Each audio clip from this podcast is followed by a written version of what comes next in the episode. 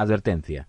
El siguiente podcast puede contener lenguaje soez y ofensivo, así como referencias a humor negro, xenofobia, racismo, misoginia, homofobia, machismo, necrofilia, zoofilia, coprofagia, pedofilia y política en general. Se recomienda a los oyentes que sean sensibles a esta clase de humor que se abstengan de escuchar este segmento. Si a pesar de estas advertencias deciden seguir escuchando, ajo y agua.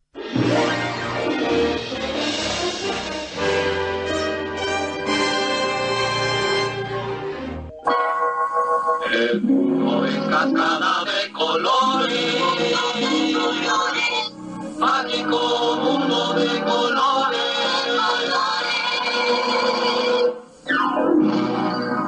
Aventuras en Zombilandia. El mágico mundo del color. Muy bien.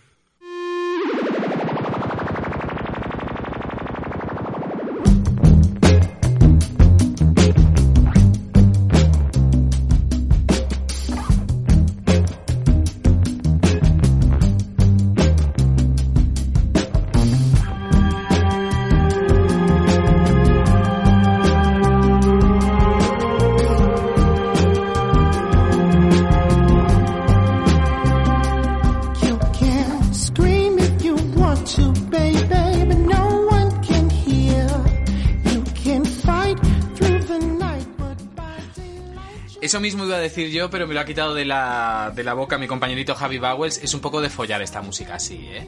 ¿Tú qué dices? Es un poquito de, de fuchisqueo, Yo no hablo si no me presentan. Bueno, pues nada, Javi Bowles, muy buenas ¡Ay! tardes. Ella empieza a hablar cuando todavía está sonando la música, pero luego le abres el micrófono y si no me han presentado yo no digo ni mu. Buenas tardes, buenas noches, buenos días, buenas... ¡Ocurrute comías! Pues sí, tengo que decir que estaba escuchando el rollito de esta canción y aunque el título es contrari- contrario a tener relaciones sexuales, sí que me ha dado así como un poco de guarreo, tía, que he dejado la silla, bueno, trotona. Es un poco de es un poco de porni de los años 70, pero realmente esta canción se llama Face Your Fears, enfrenta tus miedos, porque hoy vamos a hablar un poco de cosas de, de, de miedos, bueno, de miedo, de rechazo, de ansiedad, de que se te sale el corazón del pecho, pero bueno, luego ya en el menú del día Lo diremos exactamente de qué, de qué vamos a hablar. Eh, yo me presento a mí mismo, yo soy el capitán Gastón. Federico Gastón, dos nombres alemanes, salidos de la, mm, de la maravillosa imaginación de mis padres. Y yo, y yo, ¿de una vagina iba a decir? Bueno, de una vagina también he salido, de una vagina también he salido. Y nada, pues, pues hoy estamos disfrutando de un maravilloso día en Madrid. Lo que pasa es que, bueno, dependiendo también de cuando lo escuchéis, igual cuando lo estéis escuchando están cayendo chuzos, nunca se sabe. Pero bueno, parece que la primavera ha llegado. Ha llegado por fin la primavera. Y no solamente eso, fíjate si ha llegado la primavera y tú ya sabes que en abril chorreo mil, Sí. ¿vale? Que este fin de semana va a llover viernes, sábado va a caer la del pulpo y domingo va a llover. Es como que el tiempo se pone en contra del mundo laboral. Bueno, y en, y en Semana Santa Bueno, ha pasado, en Semana Santa ha pasado más o menos algo de lo propio. Luego llovió menos de lo que amenazaban, porque amenazaban como que iban a caer chuzos.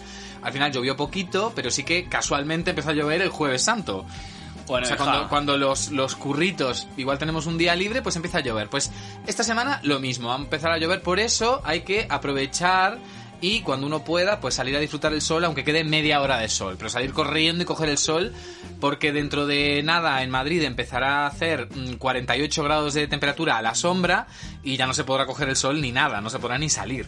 Negativo, porque todos sabemos que en verano, en verano solamente puedes tomar el sol eh, a las 10 de la mañana, porque luego ya es churrusqueo. Luego es churrusqueo. Os voy a anunciar una cosa. Esto es una primicia sobre mi vida personal. A ver, primicia. Ah, dentro de poco voy a volver a actuar en Gula Gula, que es un lugar que está en Madrid, ¿de acuerdo? Se va a hacer en el ¿Le vamos a restaurante. hacer publi? ¿Nos va a dar, Sí. algo- nos va a dar Nah. alguna, no sé, una Coca-Cola a cambio, ¿no? Hombre, venga, una sí. Coca-Colita. Eh, Dolly, la, gra- la gran Dolly Drac ha contado conmigo nuevamente, ¿de acuerdo? Después de un tiempo que, bueno, que no estuve trabajando con ellos, para el, el show Gula Gula, ¿de acuerdo? Que va, va a ocurrir en el restaurante Topolino, que está en la calle Preciados. Va a ocurrir. Va a ocurrir, tía. It's gonna happen. It's gonna happen. Y nada, y voy a estar allí. Javicia Baratas Versachila vuelve. Así que nada, estar atentos porque contaremos noticias sobre ello. Quería decirlo, me hacía ilusión. No, está bien, está bien. Y además siempre decimos que a nosotros nos hace mucha ilusión siempre poder hablar de proyectos empresariales que a pesar de la que está cayendo, pues van tirando, ¿no? Salen adelante. Aquí, por ejemplo, en la zona en la que yo vivo en Lavapiés y un poco, bueno, en los alrededores, eh, por ejemplo, estoy muy contento porque se ven muchos comercios abrir. Comercios igual pequeñitos, muy, muy a los poquitos, pero es que es eso, con la que está cayendo ahora mismo, realmente ver un comercio abrir es que es, es, es realmente hasta emocionante. A mí Bueno, hasta me emociona. Tengo que decirte, tía, que es que esto no es la realidad, porque la realidad es que, por ejemplo, en Cataluña está todo que cierra súper pronto, está todo mucho más censurado en otras comunidades. Al final va a ser la Ayuso, va a ser nuestra salvadora. La Ayuso no está salvado. Pero si la Ayuso está jugando a esto, está Claro. jugando a esto. Pero bueno, Ayusi. Oye, tía, ¿qué traes en el menú del día? Porque a mí me pica un poco el toto ya. Mira, yo en el menú del día hoy traigo fobias. ¡Ah! Traigo fobias. Hoy vamos a hablar de algunas fobias, pero no de las fobias comunes y corrientes. Vamos a hablar de 15. Eran, eran 20 en el artículo original, pero esto se iba a hacer muy largo. Entonces dije, mira, de esas 20 voy a seleccionar las 15 fobias más raras, ¿vale? Que hasta que creo que vamos a hacer un juego porque mm, voy a pedirte que adivines según el nombre de la fobia a qué es. ¡Ay, Fobia qué a qué! ¿vale? Porque algunas no, no tienen ni pies ni cabeza, pero pero bueno, no tienen ni pies ni cabeza como muchos de nuestros amigos.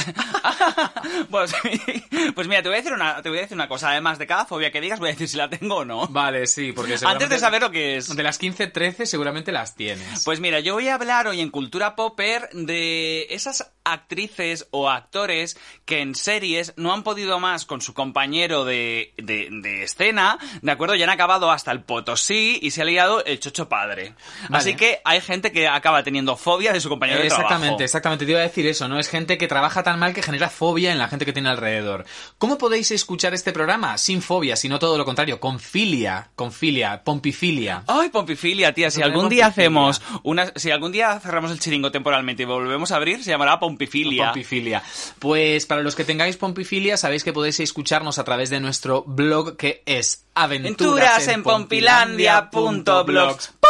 pompilandia.blogs.com Te he pillado despistada, ¿eh? La Sí. primera sílaba te pillé ¿Sabes lo que pasa? Que estaba- Con el culo torcido. Me- sí, la verdad es que tengo el culo retorcido, mejor dicho. No tengo el culo torcido, tengo el culo retorcido. Y luego las redes sociales, ¿cómo tienen que contactar con nosotros aquellos que estén en Instagram? En, En Instagram, Bueno, que estén en Instagram. Instagram, Ellos tienen, más. sí, está un poco alto todo hoy. Sí. Eh, en Instagram. estás me- alto hoy. Mira, el que te ha hostio la cara esa que Dios te ha dado, ¿eh? Eh, después de Semana Santa. Pues en Instagram nos tenéis que encontrar como Pompilandia Podcast. podcast. y luego tenemos otras redes sociales, pero mira, ni la vamos a mencionar. Ya ni la O sea, mencionamos. ni la mencionamos. O sea, tirar de Instagram y de nuestro Blog. blog. Y bueno, si nos queréis escuchar a través de iVoox, y también le voy a decir a los, a los mandamases de iVoox que si quieren contratarnos como iVoox Originals, que nosotros estamos completamente abiertos. ¿Sabes lo que es iVoox Originals? No sé, pero suena que hay dinero. Sí, básicamente. Es decir, Evox hay determinados podcasts que, debido a su calidad y a la cantidad de suscriptores que tienen, lo que les hacen es una especie como de contrato de exclusividad. A cambio de, por supuesto, una- unas pelillas. Entonces, lo que dice Evox es, mira, yo te pago por el podcast, pero en lugar de ponerlo en todas las plataformas habidas y por haber, lo vas a poner solo en el mío. Yo te pago por la exclusividad, lo cual me parece bien, ¿no? Si te, te- te pagan. A ver, a mí me eso es parece como bien. la vacuna de COVID. El Ah. que la paga se la queda. Claro, a mí me parece bien todo, tanto lo de la vacuna Como lo del dinero. como lo del Evox. Pero claro, hija, es que, es que no tenemos tanto fans, no llegamos a tanta gente. Es que yo creo que, por favor, eh, recomendarnos con vuestros amigos, recomendarnos con, nues- con vuestros enemigos Con vuestros también. enemigos. Eh, recomendarnos en la panadería, en la frutería, en la carnicería. En el Mercadona. En la, discoteca cuando abra. eh, bueno, en el gimnasio. En la sauna. Por favor, en el ataque. En, En el sí, donde ¡Ay! Por favor, por favor, recomendarnos en, en todas partes. Bueno, ¿te parece entonces si nos metemos de lleno en este menú, que el primer plato es la cultura popper justamente? Me parece estupierno. Parece ¡Uh! estupierno, ¡Ya venga, petea, vamos! Cultura Popper.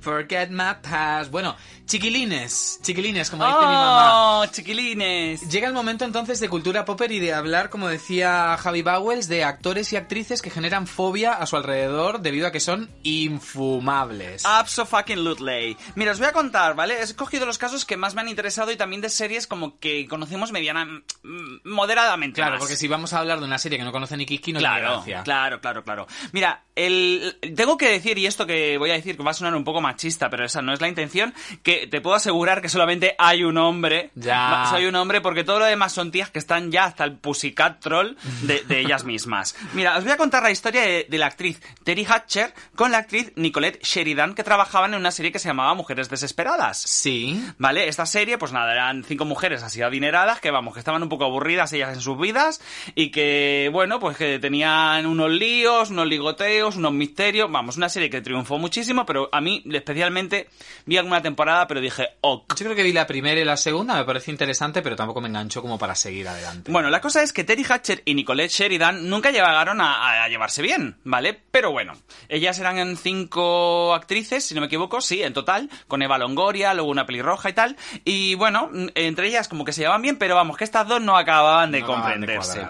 la cosa se empezó a complicar a partir de la temporada 3, ¿vale? Porque ya entonces cada una, debido al éxito que tenía la serie, cobraba medio millón de dólares por capítulo, lo cual Eh, bueno, No está te- mal. Te da para apartar algo. Te da para apartar, tía. Porque yo no ahorro, yo aparto. Yo aparto. ¿Vale? Entonces cobraban medio millón de dólares por capítulo cada una, lo cual estaba bien porque parecía que no había favoritismo. Pero Terry Hatcher, que parece que era un poco perra, Sí. ¿vale? Dijo. Voy a hablar con los productores. Y ella dijo, yo quiero que me subáis el caché. Y le subieron el caché. Uh, y ¿Vale? se lió y entonces, Nicolette. Sheridan dijo, ¿cómo? Y entonces se empezaron ya como a pelear, en plan de, esto lo has hecho a nuestras espaldas, a ti te pagan más y a nosotras nos están pagando más. Lo cual yo tampoco entiendo, porque quiero decir, ya que le vas a pagar a una, págale a todas, porque si no sabes que eso se va al garete. Claro. La cosa es que era tal el problema que había entre ellas, ¿vale? Y, los, y, y a Vox Populi que ah, hubo un momento en el que cuando tenían que hacerse las fotos promocionales, por contrato, por contrato tendría, tenían que decir ya quién iba a ir al lado de quién.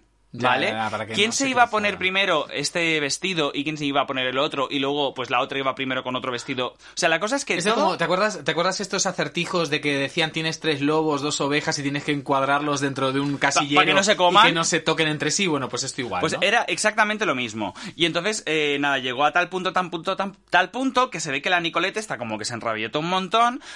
Cuando se ve que Terry Hatcher caía muy bien como los productores y al guionista y la persona que... Era como la novia de América, porque en esa serie hacía como de la como de la tía que tenía mala suerte con los novios, Sí. era un poco tontorrona, mm, no no tenía ningún misterio así de estos extraños, era como la buenita de la serie entre comillas Sí. y yo creo que ya se lo creyó. Bueno, no sé si se lo creyó o no se lo creyó, pero vamos, que la tía caía bien a, a su alrededor y entonces eh, la Nicolette esta, eh, claro, como había tantos problemas, tantos problemas, un día descubre que cuando hacen el repaso de lo que va a ocurrir en la temporada, le dicen, ah, por cierto, y tú te mueres. y la tía dijo, ¿cómo? O sea, la serie no se termina y me estáis matando. Y entonces se ve que la tía, bueno, se puso como las cabras, la tal Nicolette, y quiso que cambiaran el guion. Eh, llegó a tal punto este tema que con el showrunner que se llamaba Mark, y se me ha olvidado apuntar su apellido, pero él se llama Mark a secas, vale. Se llama Marca Secas. Marcas secas. bueno, pues Marca Secas, ¿vale? Marcas secas es lo que te quedan los calzoncillos Ah. después de una tarde de, de pedos. De- sí, de pedos o de que tu fístula le dé por explotar. Haga ¡pum! Te quedan marcas secas. Se quedan marcas secas, tía. Y entonces, eh, nada, se ve que la Nicolette esta se pilló tal rebote que le pegó al, tar- al tal Mark, al Uh. showrunner. Y el showrunner no se quedó quieto y le pegó a ella. Y entonces se empezaron a pegar a la vez. Oh. Y entonces, ¿qué pasó? Que, Seguro que el runner era maricón, porque los hombres heterosexuales no le pegan a las mujeres. Pues esperemos Creo. que no. No debería, no debería. No debería. Bueno, la cosa es que la cosa terminó tan mal que Nicolette acabó denunciando al showrunner, el showrunner tuvo que ir a juicio y evidentemente la mataron. Pero no en realidad, en la serie. En la serie, Ah, vale, en la serie. vale. Pero te puedo decir que esa mujer, desde que la mataron, yo no la he vuelto a ver en ningún sitio. No, no, no, no, no. Bueno, ahora os traigo una, una historia de negros, porque todos sabemos que si no hablamos de negros, ellos se enfadan. Claro. Cuando hablamos y decimos que son negros, se enfadan porque decimos que son. Bueno, la cosa es que ellos nunca Es- están contentos. Ellos nunca están contentos. El Black están Power, por- tía. Sí, sí, el Black Power es, el, el- es, es- es- es un castigo, porque se enojan por todo. O sea, Yo voy a hacer una pregunta al aire. O sea, ¿todo el mundo sabía que Meghan Markle era negra antes de ver a su familia? Porque yo no lo sabía. parece que todo el mundo lo sabía menos nosotros dos. Menos tú y yo. Sí. Todo el mundo sabía que era negra ella. Y todo el mundo tiene rasgos de negra. Y yo veo las fotos y digo, pues si parece latina, que me estés Sí, sí, contando. sí, como mucho podría ser de Puerto Rico, pero... Bueno, pues nada, Meghan Markle es negra, tía, ya Vale, está, es ya lo que está. hay. Bueno, y, pues... si le, y si le dice que es negra, se enoja también. O sea, que claro. no entiendo nada. La cosa, es que, la cosa es que hay que Es ser... enojarse. Es enojarse. eh, Es una tempera a ella. bueno, pues mira, la actriz Janet Hubert Whiten, ¿vale? Que así dicho, así nadie parece que la conozca, era la tía Vivian del príncipe de Bel Air. Ajá. ¿Vale? Y en esta serie, pues, estaba Will Smith. Aquí se lió un chocho pelón, pero un chocho pelón very important people. Mira, la cosa es que la tal Janet Hubert era famosa. Entonces, cuando estaba en esta serie, tendría unos 40 y pocos y tal. Y ella había sido una actriz de teatro, había hecho alguna cosa en cine que yo no la he visto nunca en ningún sitio. Que por cierto, la tía era negra como un zapato. A ver, lo que había hecho en cine era limpiar los váteres. ¡Ah, girl! Cuidada. Bueno, y entonces, eh, y había sido también bailarina de ballet. La cosa es que Will Smith era el protagonista y también llegó a ser el productor de esta serie. Y eh, la cosa es que Janet, pues como que se enfadó mucho porque le quitaban muchas líneas para que todavía tuviera más, más, más, más poder y más representación eh, en la serie. Will Smith. Pero claro, es que la serie era de él y para él. Sí, sí, Bueno, es lo que la gente pedía, ver a Will Smith haciendo payasadas. Sí, entonces ella empezó a entrar ya en un, en un conflicto, en un conflicto con él constante y ya no, no se hablaban para nada. Y incluso Janet dejó de hablarse con todo el equipo. Pero la cosa fue muchísimo a más en el momento en el que eh, todo el elenco del Príncipe de Bel Air quería subir lo que es el sueldo. Porque todos los problemas vienen siempre por dinero, hijita. Claro, claro. Perdón. Salud. Todos los problemas vienen por dinero, hijitita. Y entonces la tal Janet esta dijo, oye, vamos a, a unirnos todos para que nos suban el sueldo. ¿Qué pasa? Que entonces ya Will Smith cobraba muchísimo dinero por capítulo y a lo mejor cobraba el triple de lo que cobraba el resto. Y entonces ellos fueron a pedirlo y le pidieron a Will Smith que luchara un poco por ellos. ¿Y sabes lo que dijo Will Smith? No. No, porque sois unos negros. Porque sois unos negros. Y entonces ahí la Janet esta se enfureció tanto, tanto, tanto, tanto. Porque ya sabes cómo que son, de- que se dice que eres- son negros, se enojan también. Y de un día para otro cambiaron a la actriz y pusieron a Daphne Maxwell Reid, que era eh, ya no era tan negra, era medio negra solo. Era medio negra y hacía el mismo personaje. Era muy Me- Meghan Markle y hacía el mismo personaje. Vale. La cosa es que eh, la tal Daphne esta, ay, la tal Daphne, la tal Janet esta estaba ya muy, muy, muy hasta el coño, que cuando terminó, salió del Príncipe de Bel Air, se ve que todo, todas las televisiones se pusieron muy en contra de ella y la tía acabó ahí sin trabajar ni nada durante muchísimos Claro, años. porque sabes que el, el problema principal de todos estos temas es que incluso aunque estos, estas actrices o estos actores tengan mucha razón en su reivindicación, que puede ser que la tengan, es cierto que una vez que te haces mala fama en Ya. estás jodido forever. Aunque Jodido tuvieras toda la razón del mundo.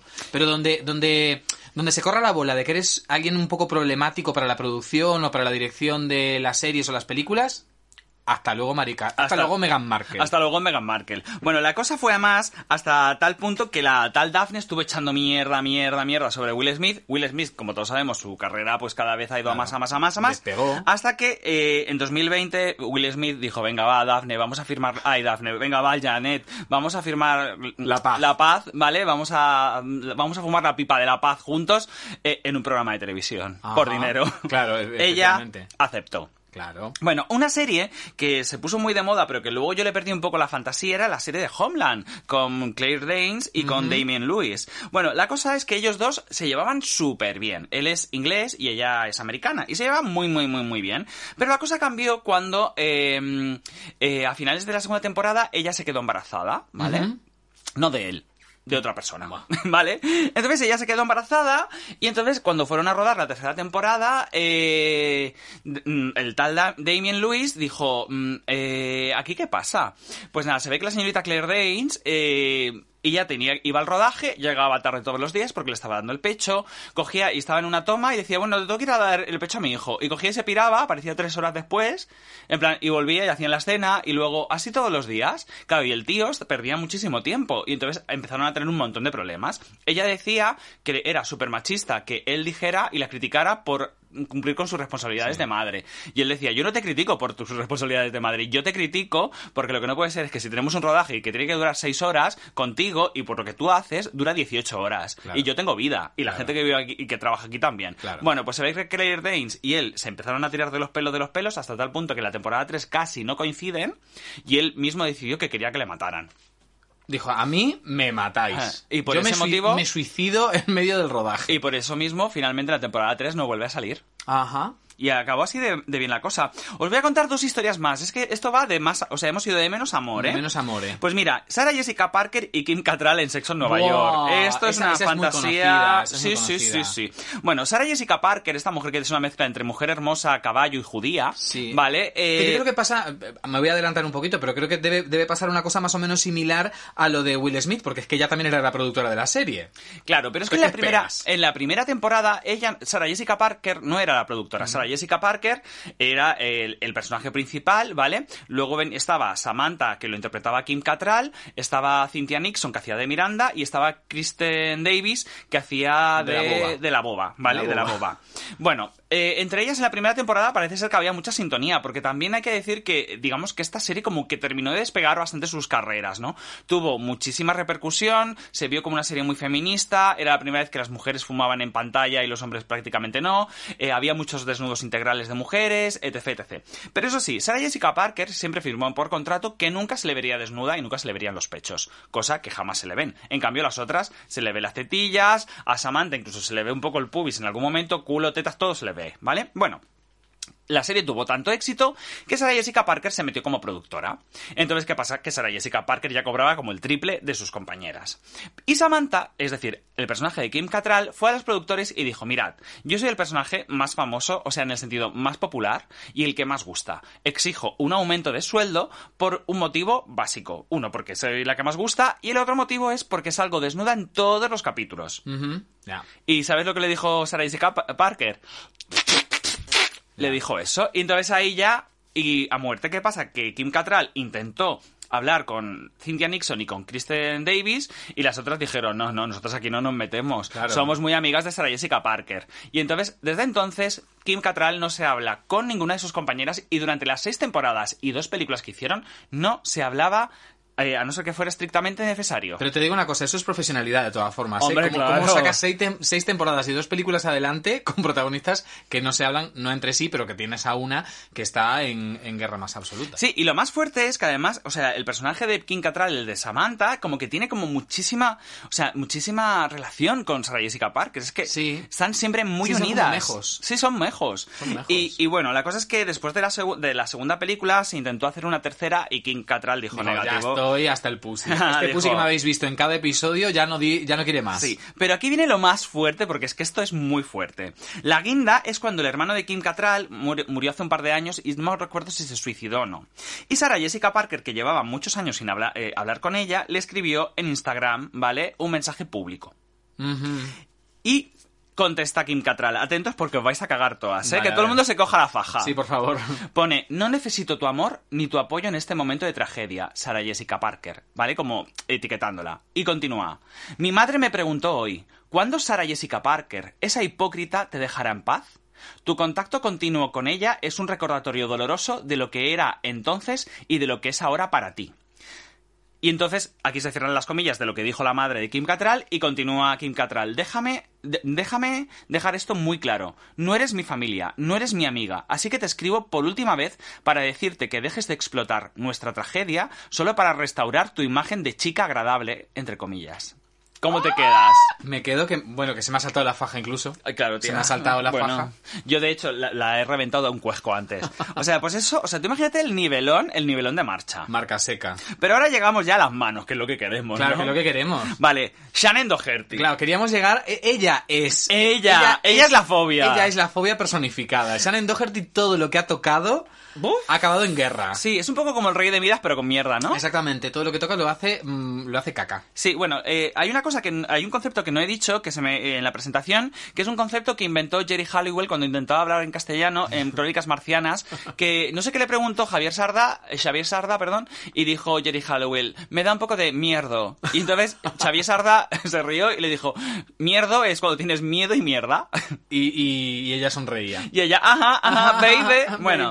Shannon Doherty. Voy a decir una pequeña cosa sobre Shannon Doherty, ¿vale? Pero esto queda a un lado Yo creo porque que es Shannon su- Doherty, es con acento en la Doherty. O, Sí, es Shannon Doherty. Shannon Doherty, ¿vale? Sí, porque Doherty Eh, parece que fuera de que tuviera dos ojetes. Doherty. Bueno, pues Shannon, ¿vale? Lo vamos a dejar en Shannon. Eh, desgraciadamente padece un cáncer desde- eh, Oh. de, de mama y metastasiado. Ella ya hace poco dijo que su esperanza de vida eran tres o cuatro años, no le queda mucho. Uy, por favor. Y nada, las últimas fotos que vi era con otra actriz que se llama Sarah Michelle Gellar, ¿vale? Sí, sí, sí, Eh, sí. Que son un poco de la época y la verdad es que se nota que está tomando quimio o Mm. algo porque, bueno, está como hinchada, pero bueno, que estaban por ahí. Ay, Pero ahora, sí me, que me no sé qué hablar mal de ella. ya, bueno, pero esta es, el, eh, esta es la gracia, porque bueno, esto es lo que le ocurre a ella y nosotros sentimos lástima por ello, pero No, no, pero por no ello, que una pero no quita que sea una jeja de perra, ¿vale? bueno, pues la tal Shannon, ¿vale? Eh, empezó en la casa de la pradera. Tócate un pie. Tócate un pie o el chichinabo. Y luego, bueno, se hizo muy famosa con siendo la hermana de Brandon, ¿vale? En Sensación de Vivir, que es la de serie Vivir. de 90 a 210 Beverly Hills. Beverly Hills Bueno, 90 210. el problema vino, el problema vino que la tal Shannon tenía muchos problemas de alcohol, muchos escándalos amorosos y de sustancio y, y crearon sustanciosos eh, titulares. Y claro, esto empezó a provocar muchos problemas durante el rodaje. Yo pensé que ibas a decir que tenía problemas también con las sustancias. Ya, yo también, es que Claro, estaba leyendo sí. una cosa y me he quedado loca. Te he quedado loca. Bueno, pues también se drogaba. Sí, ¿por qué ¿Quién no? no, se droga? ¿Qué famoso no, se droga? Vamos, ¿Y quién, quién no? De ¿Quién que no? estamos aquí en este programa.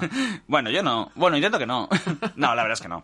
Eh, entonces, la tal Shannon, pues mira, llegaba tarde a los rodajes. Trataba fatal al equipo de maquillaje, trataba fatal al equipo de, de vestuario, trataba fatal a los de sonido, a los cámaras. O sea, a todo el Iba mundo. de diva Iba de diva absoluta. Y tenía una relación pésima, pésima, pésima con todos y cada uno de sus compañeros de rodaje. Sí. Hasta tal punto que Aaron Spelling, que era el padre, porque falleció hace muchos años ya, el padre de Tori Spelling, esa mujer que si el día que muera será como la cara de Scream, ¿vale? Sí, porque tiene la cara sí. así alargada como si-. Sí, tiene que como un bulto aquí, como dos testículos. Sí, la- le llaman cara de calzoncillo, justamente, Eso. porque tiene el bulto todo aquí abajo. porque tiene el bulto todo abajo.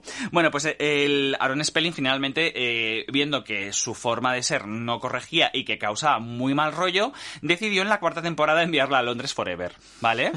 y fue cuando entonces entró Tiffany Amber Thiessen haciendo como que era la prima que venía no sé de Que dónde. bueno, Que, que además tenía hasta cierto parecido, porque las dos Sí. son morenas, ojos Sí. claros, bueno. Bueno, la cosa no acabó ahí. Cuando Brenda, cuando Shannon se enteró que esa iba a ser su última temporada y como se llevaba tan mal con la actriz Jenny Garth, que entonces era Kelly Taylor, ¿vale? Que me encanta lo de Kelly La Taylor. rubita, Kelly la Taylor. rubia. Bueno, llegaron a tal, a tal rollo, tal rollo, tal rollo de llevarse tan mal que llegaron a pegarse. Porque en una de estas, eh, Shannon cogió y le bajó la falda Eh. eh, durante el rodaje a Kelly Taylor, enseñando, quedando esta con todo el chocho al aire, ¿vale? Kelly Taylor le dio una bofetada, ¿vale? Y Brenda se tiró a ella y se empezaron a pegar. Uy, uy, uy. Y esto lo, lo han contado.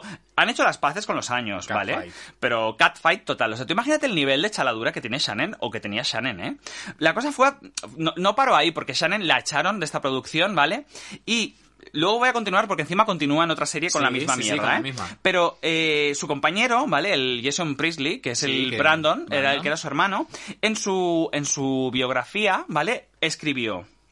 eh, eh, eh, escribió que Shannon Doherty era una diva caprichosa e insoportable. Y añadió, cuando, cuando todo esto salió a la luz, puso en Twitter, postdata, te quiero Shannon, no hay nada más en el libro que amor por ti. Y Shannon, ¿sabes lo que contestó? Esto es lo más fuerte, ¿eh? Eh, quiero a Jason, pero no hay que olvidar que hace unos años tuvo un grave accidente de coche, que encima fue por alcohol y por drogas, ¿vale? Y puede que su memoria se haya alterado desde aquello. O sea, tú imagínate la Shannon como ese, ¿eh? O sea, a pesar de que le dicen, Shannon, eres un poco insoportable, pero te quiero, ella contesta con la mierda que se le Sí, sí, pasa sí. por la cabeza, la primera. Sí, sí. Bueno, eh, Aaron Spelling, ¿vale? Como prescindió de ella, al cabo de los años, finalmente le volvió a dar trabajo en la serie de Embrujadas, siendo Oh. una de las tres hermanas, Oh. siendo la hermana Prue, ¿vale? Que era la mayor. Bueno, pues la cosa es que pa- pasó absolutamente lo mismo. Claro, pues yo creo que el Aaron Spelling debe haber, debe haber pensado, bueno, igual esta chica no tenía química con la gente que estaba en el rodaje, vamos a meterla en otra serie con otros actores, con otro equipo técnico, que igual es, eh, ese era el problema. Pues no. Pues parece ser que no, tía. La cosa fue todavía, no peor porque no llegó a las manos, porque Pero- entonces ya Shannon Doherty, Shannon Doherty, perdón, tenía 30 años. Cuando estaba en Sensación de Vivir tenía como unos 20 y entonces poquitos. se y controlaba un poquito más. Claro, entonces se encontró con Alisa Milano, que a Misa Mila- Alisa Milano, la actriz, la que era la hermana pequeña de las tres embrujadas, si no me equivoco, era la gran favorita del público. Eh, ¿Qué ocurrió? Pues lo mismo, llegamos tarde, mal rollo con las compañeras, mal rollo con el equipo técnico, mal rollo con todo el mundo. Y entonces Aaron Spelling le dijo, llegó a un acuerdo con Shannon y le dijo, mira, no te vamos a echar otra vez. Vamos a, queremos acordar que te vas de la serie y la condición es que eh, tú misma vas a dirigir el capítulo en el que te vas a morir. Ajá. Y entonces Shannon eh, eh, Dijo, venga, va. Pero, muy curioso, porque cuando le preguntaron por todo esto, ella contestó que el problema había sido que con 30 años había mucho drama en el estudio y pocas ganas de trabajo por parte de sus compañeras y que por eso se fue. O sea, es que la tía... La gusta, ¿eh? La gusta, hay que invitarla, Ella hay la que invitarla a gusta. Y esto. en, y en su lugar, ¿quién fue la que entró? ¿Cómo es que se llama la que Eh, entró? la Rose McGowan. Rose McGowan, que con esa bien, ¿no? Sí. Sí, buen rollito. No, claro, es que quiero decir... Esa o sea, yo creo que es la típica tía que te puedes ir eh, a un karaoke con, con dos cubatas y te ah, lo pasas bien. ¿Estamos hablando de Ayuso? Eh, no, perdón, de Rose McGowan. ¿Te puedes creer que a veces la Ayuso tengo que pensar cómo se llama? Ya, sí, porque para nosotros es la Juicy. Bueno, eh, Shannon Doherty no ha tenido una gran carrera en el cine, ha hecho alguna película así de serie B, etc, etc. Pero fíjate tú hasta dónde llegó su farma de persona asquerosa, ¿vale? Que... Y tenía un programa que se llamaba Breaking Up with Shannon Doherty. En el que ella, ¿vale? Eh, bueno, contactaban con Shannon, ¿vale? Uno de la pareja, y entonces Shannon acompañaba Dile de mi parte que no quiero a, romper más. a romper con la pareja y ella estaba ahí en medio como mediadora y como bueno en plan bueno pues es que te ha dejado porque no follas bien Ya, ya, ya, sí, sí, O sea, porque ella se le, daba, se le daba muy bien ser una perra. Tú imagínate el nivel de, de miseria de esta moza, independientemente de lo que le esté pasando en su vida y en su salud, que desgraciadamente, pues mira, ojalá consiga una Tía, cura, ¿vale? pero, dijiste que en este listado tenía su nombre. ¿Quién ha- Me lo he perdido. Damien, Damien Lewis. Sí, pero parece que la culpa era la de la. sí, era de la otra. La cosa es que el tío la ponía verde en el rodaje. Claro, claro, pero al final es que yo creo que, a ver, yo por ejemplo lo que he sabido de los tíos que son un poquito difíciles en el rodaje no es porque generen mal rollo o tengan mal rollo, sino porque tienen una vida muy desordenada y no se puede contar con ellos, como pasaba con Robert Downey Jr. Sí, o Robert con Downey Jr. Johnny eh, Depp. exactamente, o sea, el- bueno, sí, Johnny Depp no, no sé tan, a- tan al, al detalle, pero por ejemplo, en el caso de Robert Downey Jr., la gente decía que era un tío majísimo, súper cariñoso, súper colaborativo, pero claro, la mitad de las veces no estaba en el rodaje porque estaba poniéndose de coca, inhalándose unos kilómetros de coca, y entonces no se podía contar con él, no se aparecía al rodaje y tal, pero que realmente luego en el trato era súper simpático, súper majo. Pues nada, que estamos causando aquí un poco de misoginia o qué pasa? No, pero no sé, yo creo que tiene, tiene, no sé, a ver, no quiero, no quiero, ya que estuvimos a- hablando mal de los negros, ahora vamos a hablar mal de las mujeres, ¿no? Y se nos va a echar, y se nos va a echar el mundo encima. Pero yo creo que bueno, que de, que de alguna manera debe haber una, una, mm, una diferencia de carácter. Y sabes lo que estoy pensando ahora, yo creo que también tiene que ver mucho con esto. ¿Te acuer- eh, Tú sabes lo que hablamos nosotros muchas veces de los perros pequeños. Sí. ¿Vale? Que los perros pequeños, por sentirse en desventaja, reaccionan de forma mucho más virulenta a veces que los perros grandes. Mira, a Pompi. Exactamente. Y no hablo de su perro. Y yo creo, y yo creo que quizá también lo que pasa es que como las mujeres siempre tienen que luchar el triple por llegar al mismo sitio al que llegan los hombres, cuando hay alguna amenaza de que le quiten algo de lo que ha logrado, igual reaccionan de una forma mucho más virulenta que los tíos. Pues fíjate tú que creo lo mismo. Yo creo que muchas veces que cuando las mujeres reaccionan así es algo provocado ya por un hombre o por algo establecido por, un- por el mundo de los hombres. Sí. Y es como que es tan difícil para ellas conseguir Claro. hacerse respetar eh, y mantener. Y el problema está que en lugar de ellas llegar a un acuerdo de, de fuertes, no, de- no, no, que nosotros somos igual de fuertes y pode- o sea, y si queremos ganar un millón, vamos a ganar un millón y vamos a ganarlo todas. ¿Vale? Mira, por ejemplo, Friends. Eh, Perdón, que se me ha ido la saliva para otro lado. Había una desventaja de... ¿Por el culo? No, no. Ah. De momento no tengo saliva en el culo, desgraciadamente. Bueno, esperemos hasta las nueve. Esperemos a las nueve a ver qué pasa. Eh, en Friends, ¿vale? Ellos cobraban más que ellas. ¿vale? Y entonces llegaron ellos a un acuerdo y dijeron, queremos un millón de dólares cada uno, o si no la serie se acaba. Claro, Y, y- y así lo consiguieron, claro, claro. porque se unieron. Claro, ese es, ese es el tema. Si, si las mujeres de por sí arrancan ya en un, desde una posición de desventaja, es normal también que luego sean muchísimo más guerreras cuando parece que alguien les quiere quitar una parte del, del pastel, por supuesto. Así, que nada, al final estamos a favor de ellas. Shannon Doherty, te queremos. Nos manda un Instagram. Yo no os quiero en absoluto. Yo no os quiero en una mierda". absoluto. No has sido mi amiga y, y no- nunca, lo y nunca lo serás. Es más, nos va a contestar. ¡Qué amiga! ¡Qué amiga, ¡Qué pedazo amiga! puta! Bueno, os voy a poner ahora una canción que no tiene mucho que ver con toda esta miseria que os hemos contado. Bueno, pero algo tiene que sí, ver, ¿eh? porque tú ya sabes que yo la enlazo. La canción se llama We All Sleep Alone, ¿vale? Es una canción de Cher que no solamente la publicó en el año 91 o así, sino que luego la publicó en el año 95-96 con el disco de Believe. Pero os ponemos la versión... Está compuesta por John Bon Jovi, por cierto. Ah, Os ponemos la versión más rockerita porque es mucho más interesante, la otra es un rollo más house que mola, pero a mí me gusta más la rockerita. Todos dormimos solos porque ¿quién coño quiere dormir con Sharon? Nadie.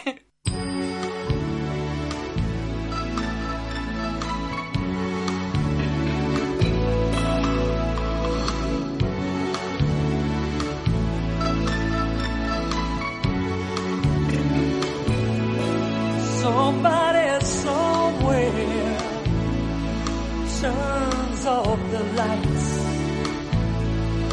Somebody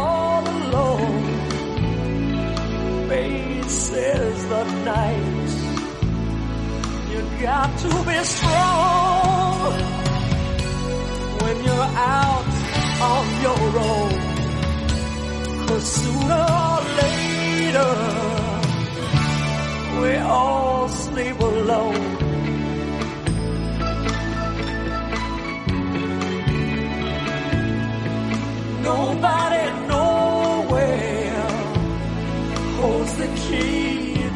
Your heart. When love's a possession, it'll tear you apart.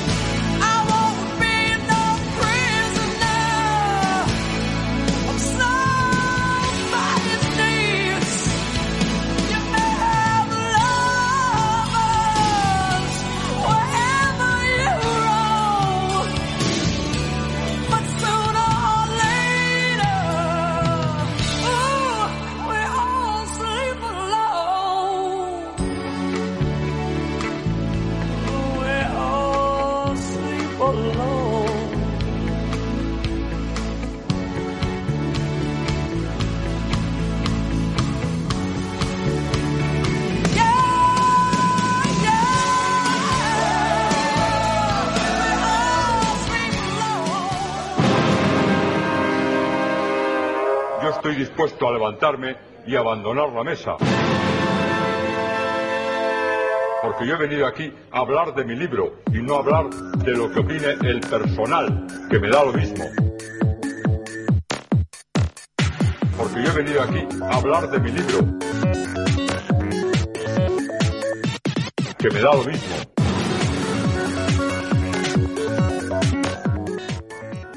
Bueno, yo he venido a hablar de, de fobias, he venido a hablar de, miedos, de rechazos, de ansiedades, más o menos lo que provocaba Shannon Doherty en todos los rodajes y en todas las series a las que acudía. Eh, quiero comentar que estoy tomando una cerveza sin alcohol, estoy, me he dedicado a la vida sana ahora. Mentirosa, mentirosa. Tengo que decir una cosa, ¿por qué no hacen una serie con Shannon antes, antes de que pase lo peor? Antes de que la palme. pues. Eh, con Shannon, con Kim Cattrall, con Nicolette Sheridan, con Claire Danes y con la negra Janet esta Hoover Whiter. Janet Hoover, bu- que además que la negra se apellide Whiter, me parece, Ya. me parece toda una ¿Sabes cómo se debería llamar declaración la, de intenciones. la serie? The Haters. The Haters. Bueno, pues podemos hacer una serie que se llama The Haters y que genere fobia entre toda la gente que la ve. Vale. Pues voy a empezar. Una fobia, vamos a definir primero lo que es una fobia, ¿vale? Una fobia es un tipo de trastorno de ansiedad. Antes lo decíamos fuera de micrófono, que la gente utiliza a veces como muy ligeramente el, el término fobia para definir algo que no le gusta. No, no es, no es tan sencillo, ¿vale? Si bien la RAE acepta fobia como una forma de, hablar de algo que no te gusta, realmente la fobia desde un punto de vista psicológico tiene que ver con un trastorno de la ansiedad. ¿Vale? Es un temor fuerte e irracional de algo que representa poco o ningún peligro real. Es decir, las, las fobias psicológicamente se caracterizan porque, es, porque digamos que es un miedo irracional. ¿Vale? Algo que no debería generar. mm, no debería por qué provocarte un miedo. Es decir, tú, por ejemplo, puedes decir: Es que me dan fobia un asesino que viene con un puñal a cogotarme. Hombre, normal. Entonces, eso no es una fobia, porque eso es un miedo racional. Claro, pero si te da miedo, por ejemplo, Chenoa, tienes xenofobia. Tienes xenofobia, pero es irracional, porque Chenoa realmente mientras no le escuches cantar, no te hace daño. Bueno, canta bien. Existen muchos tipos de fobia. La acrofobia es el temor a las alturas, la agorafobia es el temor a los lugares públicos y la claustrofobia es el temor a los espacios cerrados. Si se siente ansioso e inseguro de las situaciones sociales cotidianas, usted podría tener una fobia social. ¿Vale? Pero, a ver, lo importante aquí es que yo voy a hablar no de las fobias estas más comunes, porque claustrofobia, agorafobia, aracnofobia, ¿quién no conoce todo esto? Vamos a hablar de, de fobias raras, ¿vale? Vale. De fobias extrañas. A ver ¿cuáles ta- cuántas tengo y a ver cuántas adivino. Muy bien, lo primero que vamos a decir es síntomas de una fobia. Cuando tú tienes una fobia y no puedes evitar estar en contacto con lo que te provoca la fobia, ¿qué síntomas tienes? Pues tienes pánico y miedo, taquicardia, que parece que el corazón se te va a salir del pubis, Sí. falta de aire, temblores y un fuerte deseo de huir, que era lo que le pasaba a las compañeras de Shannon Doherty, por ejemplo. ¿no? Sí, y también que te dan ganas de cagarte encima, como a mí. También. Así que vamos a hacer un pequeño juego. Yo te voy a decir el nombre de la fobia y tú me vas a decir, a ver, ¿fobia a qué es? Bien. ¿Vale? Turofobia. Turofobia. A ver, turofobia. A mí me suena turofobia. Mira, me suena a truño. Tienes Ah. miedo a la caca. Miedo al queso. ¿Oh? Miedo al queso. Dicho temor puede, puede mm, venir de una situación traumática con el producto lácteo, que no sé, que te diera estreñimiento, por ejemplo, ¿no? Pero aquellos que estén diagnosticados de dicho problema tratan de esquivar en todo momento cualquier tipo de queso. O sea, tú les acercas un queso y es que se ponen, se ponen, pero vamos, Incluido, como unas locas. Incluidos los tranchetes de- que salen a la pompi de los pies cuando le pasan el... todo. La el- lima esta de la los lima- todo. asco. Xantofobia, con X. Xantofobia. Sí. Xantofobia viene de chandelier. ¿Te dan miedo los chandeliers? No, La canción miedo, decía... miedo al color amarillo. ¡Oh! El temor a la tonalidad hace, eh, hace que cualquier persona que vea con alguien con un objeto o una prenda amarilla, pues, pues sale corriendo, no la puede ni ver. ¿Vale? Eh, no sé muy bien tampoco de dónde vendrá eso, pero bueno, he de decir que, por ejemplo, en el teatro hay xantofobia. Se dice que en el teatro no puedes llevar nada amarillo. Es de mala suerte, ¿sabías? Bueno, claro, evidentemente que lo sabía, pero bueno, yo siempre he pensado, o sea, eh, eso en verdad tiene otra explicación que ahora no recuerdo de dónde venía lo del amarillo. Pero te voy a decir una cosa, ¿te acuerdas esa tía que cantaba tan mal, que lo puse en Eurovisión, del sueño del más feo, el Mo- Morfeo, perdón, que decía, ¡Oh! ¡Oh! Iba vestida amarilla, o sea, es que tú, ¿qué, qué esperas, hija? Creo, creo que tiene que ver con el compositor Lully, que en uno de sus conciertos se pegó un bastonazo en un pie y la palmó, que iba vestido de amarillo. Y parece que de ahí sale, pero no me acuerdo, tengo que investigarlo. Uy, qué mentirosa. Tenemos la siguiente, que es la. Esta es larga, ¿eh? Es hexacosioiexecontaexafobia. Bueno, lo vamos a llamar esofobia, ¿vale? Miedo al número 666. ¿En serio? ¿Puedes repetir el nombre? Hexacosioiexecontaexafobia. ¿Me dejas leerlo a mí? Sí, mira. A ver, voy, ¿eh? Hexacosio y execontaexafobia. ¿Ves? ¡Ay, qué No, fácil! No, no tan mal. ¿Y al tan revés? mal. Eh, sí, ahora. Eh, un hazlo al revés, por fin. Dentro de unos rato. Hazlo al revés. Ahí vos va, exa, no, que creció, sí, o exa. Luego lo vamos a pasar al revés en el vídeo a ver si realmente ¿Te imaginas? si, si va o no. Una de las personas más conocidas que ha tenido esta fobia es el presidente, el expresidente Ronald Reagan. Parece que Ronald Reagan le, le acercabas un 666 y, y- y se ponía como su mujer, blanca en canas. Blanca en canas. le salían canas. Pues, eh, bueno, a ver, yo conozco mucha gente que tiene como mucho miedo al rollo del diablo. Lo típico que ve una película y que el niño le levantan el, el- el pelo y ven 666 y en plan, ¡oh, qué Ah, miedo, qué, qué miedo! Y miedo. yo siempre he pensado, pero si, pero, pero si solo tiene 666. Te voy a decir otra, crematofobia. Crematofobia es tener miedo a quemarse. No, al dinero. ¿Ah? Miedo al dinero. No sé quién tiene miedo al dinero y Pero rechazo. a perderlo. No, al parecer es eh, miedo al objeto físico, es decir, a los billetes y las monedas. Yo creo que probablemente tenga que ver con la hipocondria, ¿no? Debe ser que igual la persona por estar manoseando esto que todo el mundo ha manoseado le dará un- como un poco de miedo infectarse de algo. ¿A ti no te ha pasado, o sea, conmigo, que yo muchas veces te digo, no, no, no me des el dinero, eh, ingrésamelo o me lo pagas tú, porque Sí, odio tocar el dinero. Tocar el dinero, ya. Me da mucho asco tocar el dinero. A ver, no me importa tener Sí, no dinero. es- no es fobia, tengo pero es muy como de Me da mucho asco. ¿Y sabes de dónde viene? Cuando trabajaba en el aeropuerto, cuando empecé a trabajar, lo primero que me dijo una... Historias del Sí, sí, aeropuerto. Sí, sí, sí, sí. Lo primero que me dijo una compañera que llevaba mucho tiempo me dijo, cada vez que salgas de- del mostrador de facturar, eh, vete a lavar las manos. Claro. Dice, porque tú no sabes la de mierda que tiene la gente. Sí, sí, Y no, yo pero es cierto. flipaba con el, con el DNI, con los billetes, que entonces había como unos billetes... Bueno, se- o sea, tú- yo me lavaba las manos y se leía mierda. Entonces, como me lavaba tanto las manos cada vez que me levantaba del mostrador, para, porque o tenía que irme a otro sitio, o tenía que ir al baño, o estaba en mi pausa, etc, etc, me daba un asco que entonces le cogía asco al dinero. Y entonces el dinero tiene como un olor. Sí. Y lo odio. El papel billete tiene un Y, olor. y las, y las monedas. A ver, yo creo que este sí lo vas a sacar porque este sí que es más fácil. Somnifobia. Eh, miedo a soñar. O... Miedo a dormir. Miedo a dormir. Miedo a dormir. Eh, claro, lo que ocurre con esto es que la consecuencia de no descansar durante varios días acaba generando problemas de salud más importantes que la propia fobia, Totalmente. evidentemente, ¿no? Dice, dice el, el reportaje que tal y como ocurre en la película Pesadilla en Elm Street, estas personas tienen auténtico temor a quedarse dormidas. ¿Vale? En el film eh, en el que aparece Freddy Krueger, los personajes que trataban de no descansar se inyectaban morfina para mantenerse despiertos en la peli. No ¿Ah, los sí? actores. Sí, Hostia, pues yo no recuerdo eso de las pelis. Es que eso es lo que Pues pasa, no tengo sé, que volver a verlas. Coulrofobia. Esto es lo de los payasos. Muy bien. Las personas que sufren coulrofobia suelen haber tenido traumas desde pequeños con las personas caracterizadas de payaso, ya sea por pesadillas o por malas experiencias.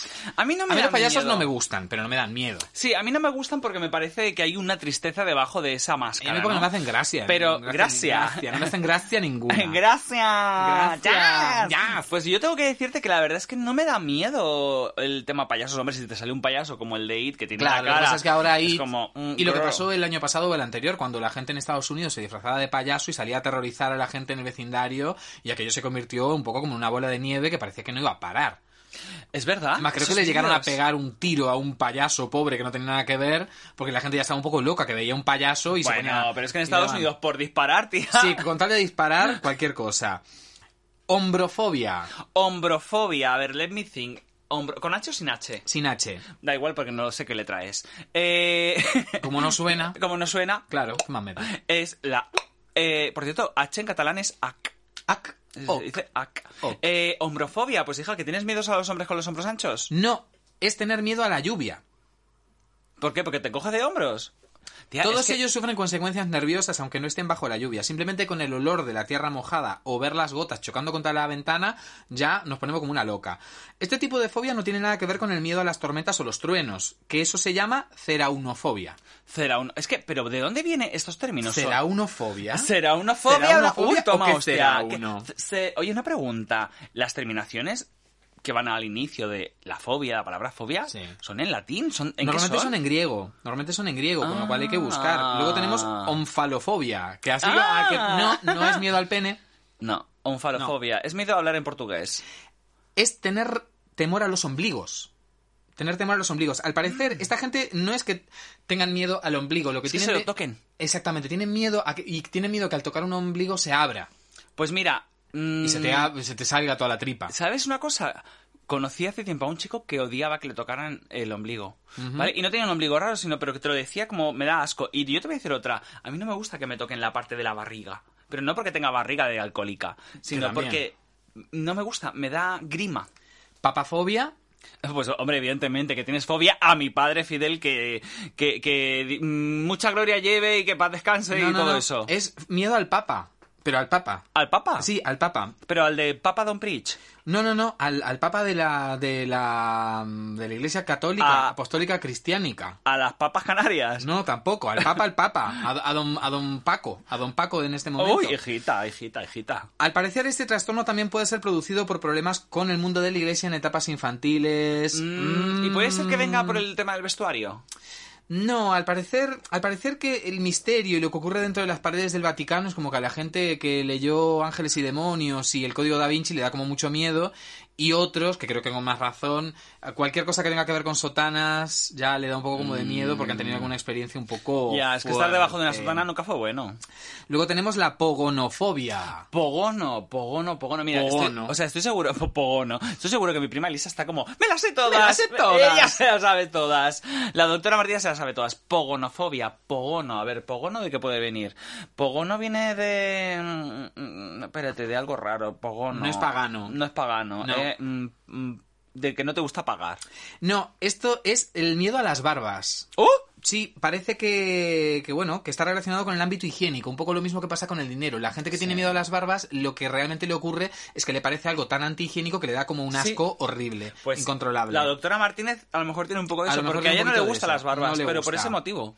La macrofobia, Macro. sí, Macrofobia me suena eh, a las cosas grandes. no necesariamente a las cosas grandes, sino a las colas grandes. O sea, es tener, es tener miedo o tener fobia a perder mucho tiempo esperando en una fila o esperando en una cola. Ah. ¿vale? Yo te digo una cosa, yo tuve una, tuve una experiencia de macrofobia hace Hoy. muchos años, pero yo creo que absolut sí, hoy, que había una señora en la panadería que se había puesto a hablar con la panadera sobre su vida en verso y llevábamos ahí 10 minutos intentando entrar hasta que yo decidí irme, pero no. Esto fue cuando yo, en un ataque de vesícula que estaba doblado, me fui a una farmacia a comprarme un analgésico y en cuanto llegué a la farmacia y vi la cola de señores mayores en plena crisis de gripe mm, delante de mí, pensé en lo que iba a tener que esperar y me desmayé. ¿En Y serio? me desmayé. Hombre, yo creo que me desmayé del dolor, pero igual también va mezclado con esto, ¿no? El momento en el que vi lo que iba a tener que esperar, me desmayé. Yo creo que te desmayaste porque dijiste, tengo que hacer algo para colarme. Sí, básicamente, porque me atendieron enseguida. Luego tenemos la hilofobia, y ya nos quedan solo tres. ¿Con H o sin? Con H. Hilofobia, hilofobia, hilofobia. Jo, tía, es que tampoco tiene nombre gracioso, no lo sé. No, es miedo a los árboles. Es miedo a los árboles. Puede provocarse por algún trastorno en la etapa infantil, que parece que todo se explica de esa manera, pero tiene que ver con eh, la oscuridad, ¿no? De que igual tú te has perdido en un bosque de pequeño y en la oscuridad te entra un poco el parrús y entonces te da miedo los árboles. No puedes ir al retiro, por ejemplo. Pues te voy a decir una cosa. ¿A ti, ¿Tú alguna vez has estado por la noche, pero ah, de noche en mitad de un bosque? Mm, a ver. Pero real, ¿eh? Sin, ver. sin ver luz, sin ver luz ni, ni nada. No he estado, pero hay que tener en cuenta que los montes en Galicia son muy oscuros y son muy frondosos, con lo cual sí que me, sí que me pasó que, que en tiempos de vivir en Galicia vivíamos en una casa que estaba un poco metida en el medio del monte y yo recuerdo que volver, incluso estando dentro del coche, generaba mucho pavor, ¿eh? porque a los lados de la carretera estaba ese monte tupido y absolutamente negro que acojonaba, ¿eh? Es que yo sí que he estado a- a- completamente a oscuras en mitad de un bosque, ¿vale? La primera vez fue en unas colonias y me dio mucho miedo. Ya. Mucho miedo. La cosa es que teníamos que jugar al escondite y todo esto con profesores y tal. O sea, y, y yo creo que dije que no. Que, creo que Y dije los no, no, profesores no. eran curas, además, entonces No, se te mezclaba no, todo, la papafobia, Creo la que, creo que yo me negué y me, y- y me quedé y- porque me imaginaba sí sí me negué me quedé me imaginé la sensación de estar o sea yo vi el bosque que es negro además es como un negro azulón Sí, sí, sí, el bosque es negro. y son esos ruidos. O sea, ese desconocido. O sea, el bosque con, con- con luz de solar es el lugar más bonito del mundo. Sí, pero, Pero en la noche... cuando cae la noche, es que es pa- a mí me da pavor. Bueno, y si llegas a ver un búho o una lechuza blanca, o sea, ¡Uh! muerte, muerte absoluta. Nos quedan dos. Fagofobia. Fagofobia, esto tiene algo de comer. Exactamente, es el miedo a comer y tragar. Que tú de eso no tienes mucho. No, tú tampoco, bonita. No, eh, al parecer, bueno, pues al parecer puede venir si, por ejemplo, has perdido un ser querido atragantado, por ejemplo, mientras comía, ¿no? Haber presenciado eso te puede dar un tal. Y también, bueno, si tú mismo te has atragantado en alguna ocasión y te ha quedado un fuerte trauma, pues mm, ya no quieres, ya no quieres A mí tragar. lo del tema de la fagofobia, mm, no me, o sea, no tengo fagofo- fagofobia, pero sí recuerdo que cuando la gente ya está muy malita, muy malita y le queda poquito y tal, empiezan a aparecer lo que es disfagia. Sí, disfagia. y ya como que no pueden tragar, no saben. Claro. Y, y eso es una cosa que a mí me da mucha impresión. Pero Ya. bueno, Y nos quedan dos. a ver. Sofofobia. So- sofo. Sofofobia. So- sí. sofofobia. Sofofobia. Que, eh, que eres muy gorda, tía, muy fofa. No, sofofobia es el miedo al conocimiento. O sea, es tener miedo a aprender. Ah, eh, o Eso sea, conozco un montón de sí, gente los así, gitanos, ¿eh? ¿no? Por ejemplo, ¡Oh! yo conozco un montón de gente, de gente así. Y por último, y este yo creo que está muy extendido entre los maricones en general, es la filofobia. Que, que parece como una contradicción, ¿no? Porque filo significa atracción, mientras que fobia significa rechazo. ¿Qué es la filofobia? Que te da miedo gustar. que te da miedo enamorarte. La Mm. filofobia suele generarse tras un problema amoroso. Una ruptura amorosa y el dolor de ella, ¿de quién? De ella, ¿Ella suele generar estragos en las personas que lo sufren. Las características comunes de dicho trastorno son el rechazo, poco interés en las personas e incluso falta de relaciones sociales. Por eso digo que los maricones deben tener todos Tía, filofobia. mm, ¿tú crees que tenemos alguna amiga que tenga filofobia? Una que empiece por ro Y, te- termine por driga. Pues no sé de quién hablas, tía. No, no lo sé. Ay, no- pobrecito nuestro, es que no, nos ponemos- Le, le damos mucha caña, ¿no? le damos caña, pero porque le damos caña porque es la Biblia Spice para nosotros ya. Yo creo que el, el problema con la, con la filofobia es que a uno le da miedo enamorarse práctica, o sea, básicamente porque estar enamorado en cierto sentido es, es, es estar vulnerable. Hombre, estar enamorado yo creo que es el sentimiento más bonito y más estúpido que hay en este mundo. Porque ahí es cuando bajas todas tus, eh, bajas todas tus alertas, bajas todas tus alarmas, eh, o sea, pierdes mm, completamente la noción. Además, ¿sabes qué es lo peor de todo esto? Que el Lo amor es estás algo... vendiendo que como para que no tengamos filofobia después. Claro. O sea, la- lo peor de todo, de- lo peor, lo de todo es que encima es temporal, ¿sabes? Porque es una, es una cuestión de atracción química y tal. Claro, evidentemente cuando tienes este subidón con una persona, debes construir algo. Un día tenemos que hablar, porque el, es cierto que... el- No hablamos nunca, ¿verdad? No, nunca. Es que el, el problema principal es que... Bueno, yo no quiero entrar aquí a hacer una especie como de disertación psicológica, porque además estamos acabando, ¿vale? Pero... La eh, doctora Martínez se está mordiendo la, lengua. Sí, se está mordiendo la lengua y está con el dedo en el teléfono intentando mandarnos un mensaje, pero no, cariño, es grabado, así que no nos mandes nada.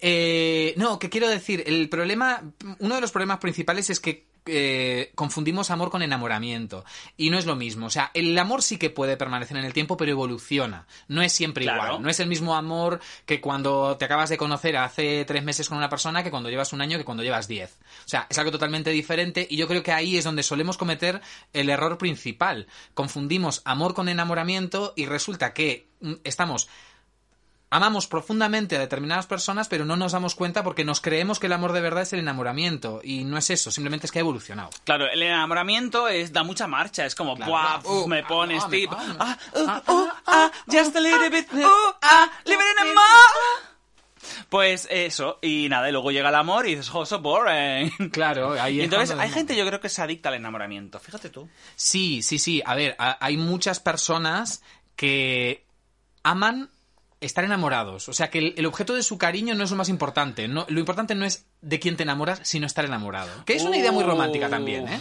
Que es una idea muy romántica, pero claro, la persona que tú, entre comillas, amas, se termina convirtiendo en un objeto. Oye, Porque es lo que menos importa, ¿no? A ti te claro. gusta la sensación, pero te importa menos la persona. Esta y sensación eso... de vivir. ¿Eh? Esta sensación de vivir. Este Beverly Hills 90-210. Esta Shannon Doherty. Bueno, le vamos a dedicar a Shannon Doherty, que Ay. no le tiene miedo a nada porque ya se lleva por delante el mundo Oye, entero. pero me parece muy bien, la tienes un par de cojones Bueno, y tiene- vamos. Vamos, tiene un par de labios, mm, unos labios exteriores Mayores. impresionantes.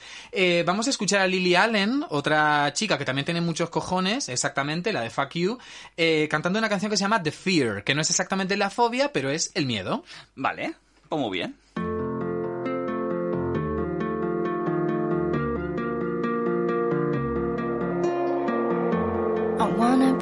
Rich and I want lots of money. I don't care about clever, I don't care about funny. I want loads of clothes and fuck loads of diamonds. I heard people die while they're trying to find them. And I'll take my clothes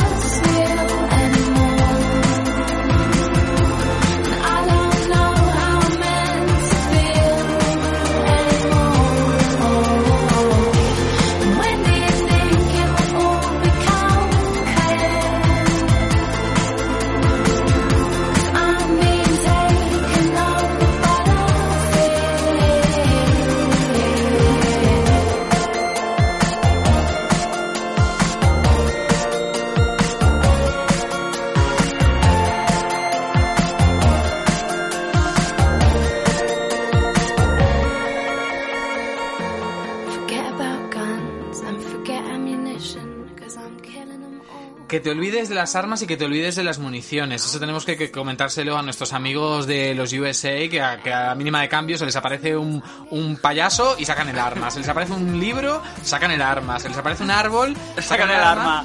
Y, y incluso, o e incluso, si se les aparece el amor, también sacan el arma. Uh, muy sacar- violenta tú, ¿eh? no sacar las armas ante el amor, queridos hermanos y queridas hermanas. Eh, el amor llega, el amor llega en el momento menos pensado. No hay que cerrarse al amor, no es necesario estarlo buscando, porque a veces cuanto más lo buscas es cuando peor se da y porque realmente en esa desesperación, la desesperación no es compatible con el amor. Sí, lo recuerdo, Fede. Te, Sí, te recuerdo así bastante. Eh, confundir amor con desesperación es terrible porque al final confundes cariño con dependencia y eso no está bien. Y eso no está bien, pero siempre hay que estar abiertos al amor. Siempre hay que estar abiertos a que se aparezca un payaso en tu vida y, y te, y te enamore y en lugar de tener eh, clo- clourfobia era. ¿Clourofobia? Clourofobia tienes clorofilia.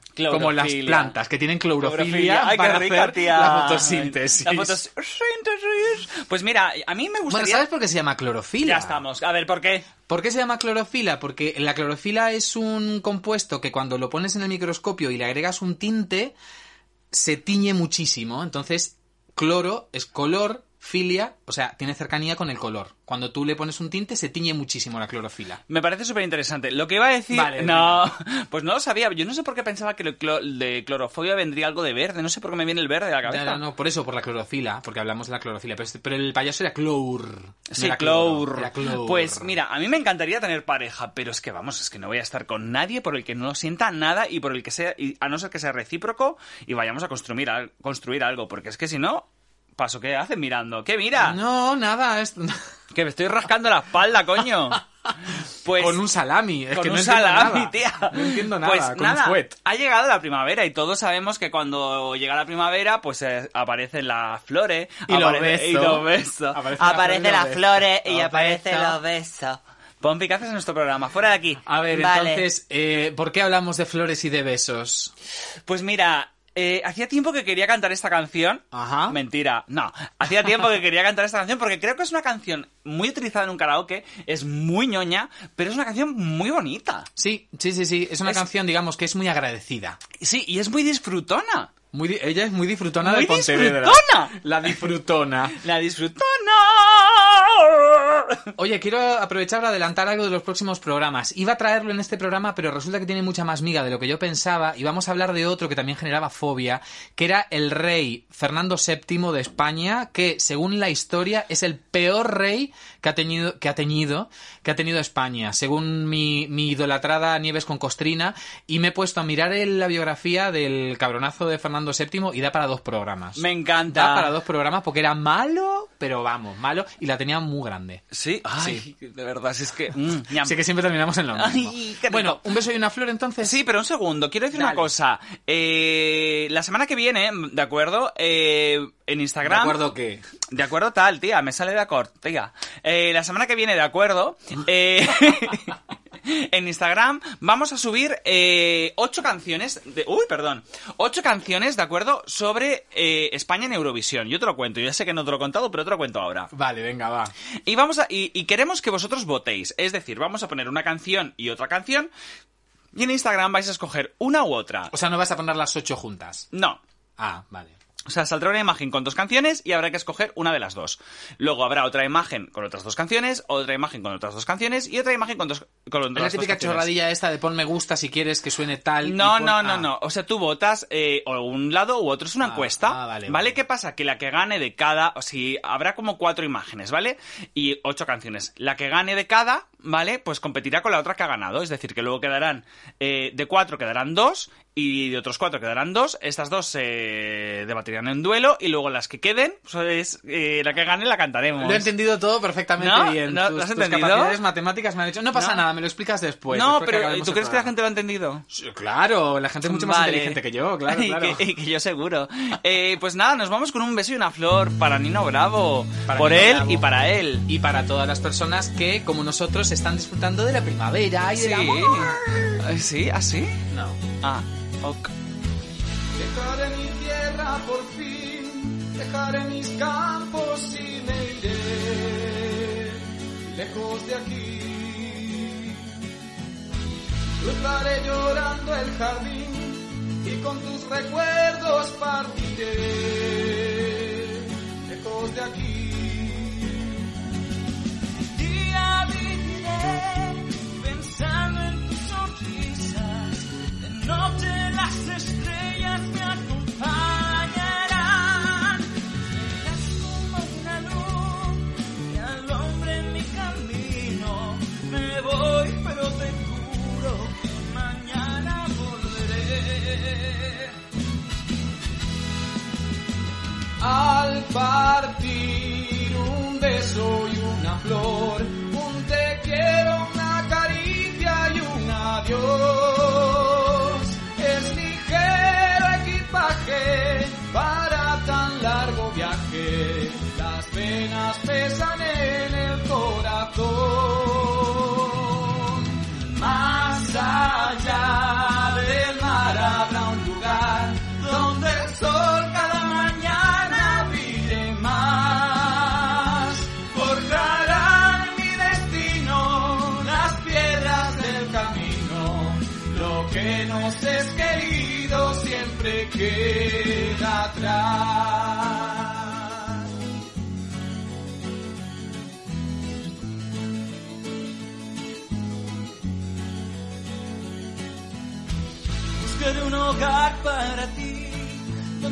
se une con el mar, lejos de aquí. Con mis manos y con tu amor lograré encontrar otra ilusión, lejos de aquí. De día viviré pensando en tus sonrisas, de noche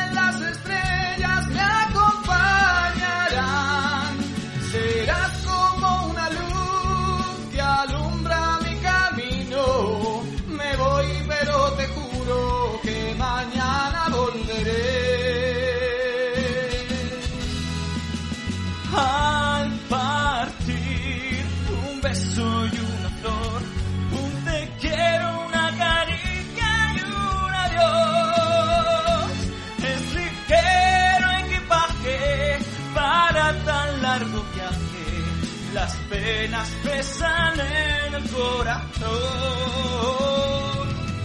Más allá.